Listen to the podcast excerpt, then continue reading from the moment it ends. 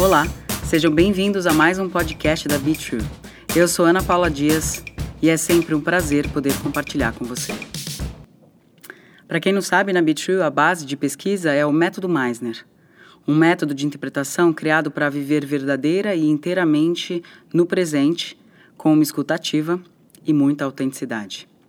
E eu acredito que isso é tanto para a cena quanto fora dela. No podcast de hoje eu quero falar um pouco sobre sermos artistas 24/7, que é 24 horas, 7 dias por semana. Há uns três anos eu estava viajando com um dos meus irmãos, que é arquiteto, e a gente estava numa exposição super bacana, assistindo um vídeo arte sobre a experiência da volta para a Terra pelos astronautas. Aí eu estava lá encantada por aquele vídeo e aqueles relatos todos, que aliás juntavam três das minhas grandes paixões: o espaço, a água e a arte. Bom, o vídeo falava sobre essa experiência que é voltar para a Terra.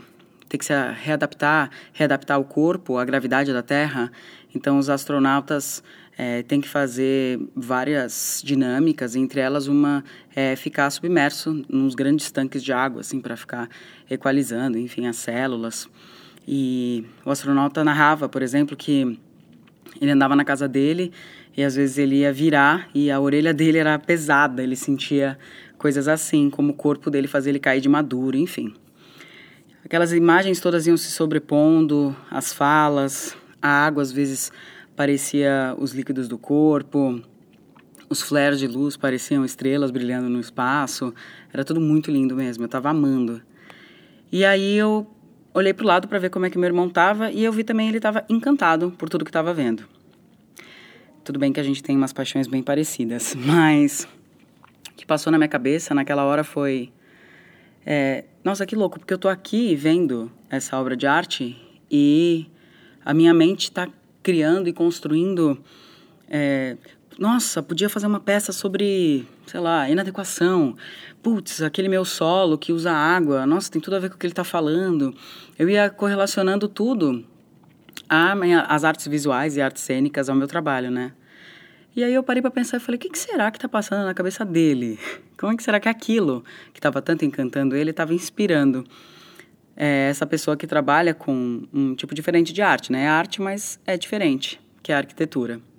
Aí eu perguntei para ele e ele disse que ele estava pensando na relação do homem com o espaço, nas questões de como os ambientes é, transformam a experiência, em formas. Entende? Ele estava pensando arquitetonicamente sobre tudo aquilo. É... Aí eu pensei, nossa, que lindo!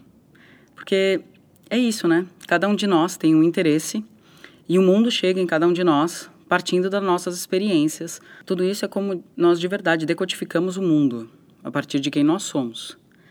Aliás, isso é uma coisa muito mais neriana, né?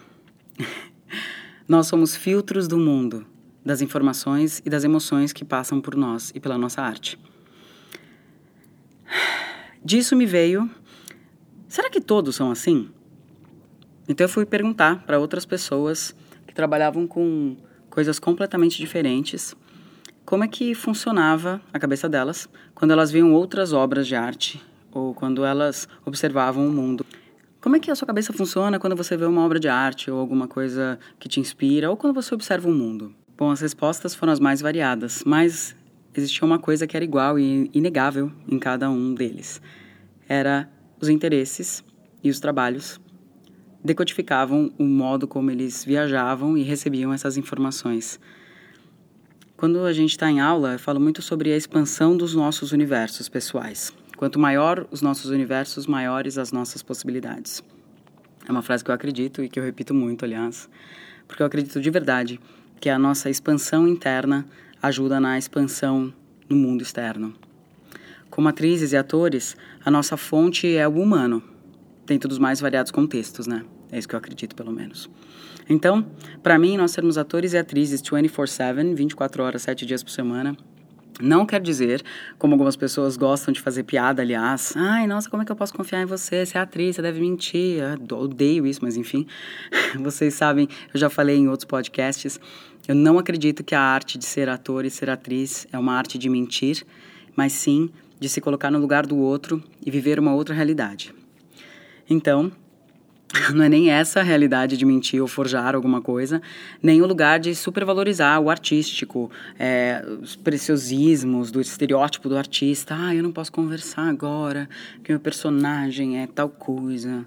Também não acredito nisso. Para mim, ser artista 24/7 é aceitar que a arte existe em mim e, consequentemente, o meu olhar deveria, poderia, estar sempre envolvido com a vida e o que me circula e como isso me inspira e me toca.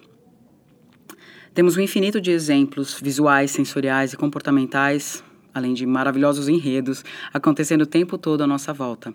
E se nós abrirmos a nossa escuta para isso, uma escuta saudável, sem formatação, sem julgamento, a nossa biblioteca de repertório pode receber inúmeras informações e a gente ganha um vocabulário assim de graça, só porque a gente está vivendo. Por isso, quando me perguntam, mas como é que eu posso praticar a repetição ou Meisner sozinha? Esteja vivo no momento, deixando a vida existir em você. Preste atenção no seu entorno, não com um olhar julgador ou querendo rotular e nomear as coisas, mas com uma vida vivida, nós somos mais preenchidos e profundos, né? O Meisner acreditava nesse se preencher e se expandir de vida para cada vez mais ser verdadeiro e profundo na arte de viver e compreender as outras humanidades que nós vamos interpretar em cena.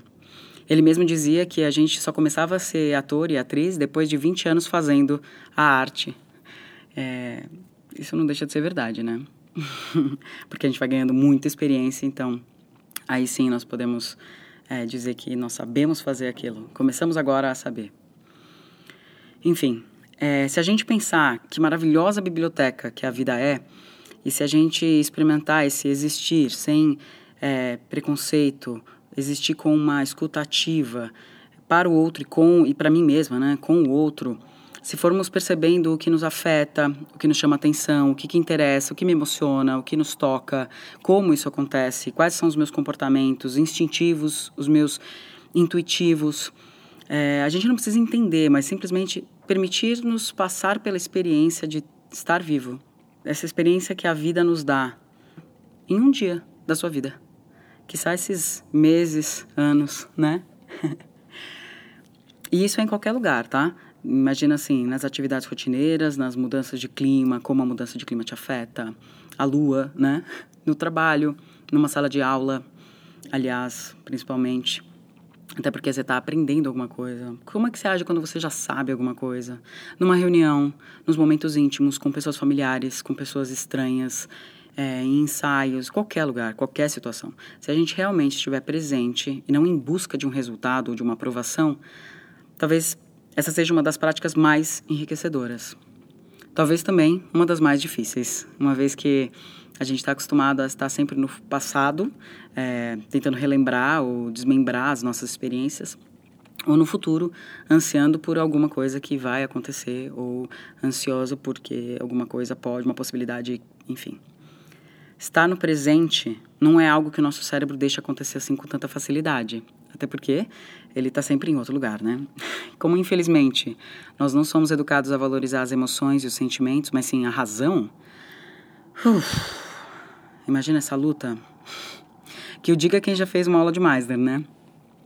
Quando a gente está repetindo, só de estar com o outro atento ao presente, permitindo ser visto e ver, só estar lá, pode ser bem exaustivo. É, porque tem bastante luta interna acontecendo. Mas isso é um papo para outro momento, depois eu falo melhor. Bom, quem sabe se a gente pegar gosto de viver mais na vida, nós iremos praticar o 24/7, né?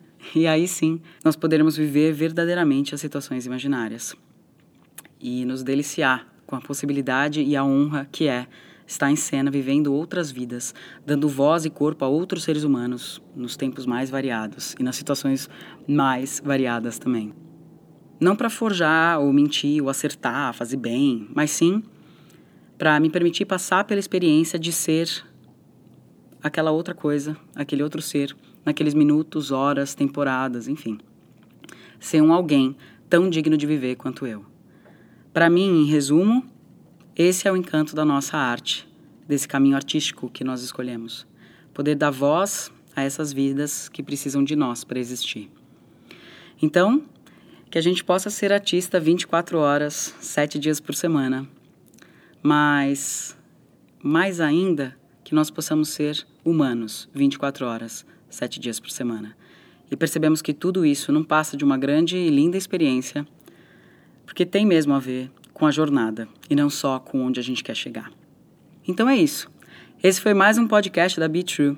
Eu sou Ana Paula Dias e eu espero que a gente se escute em breve. Se você tem algum comentário, alguma pergunta, alguma dica, fique à vontade. A sua palavra é muito importante para mim.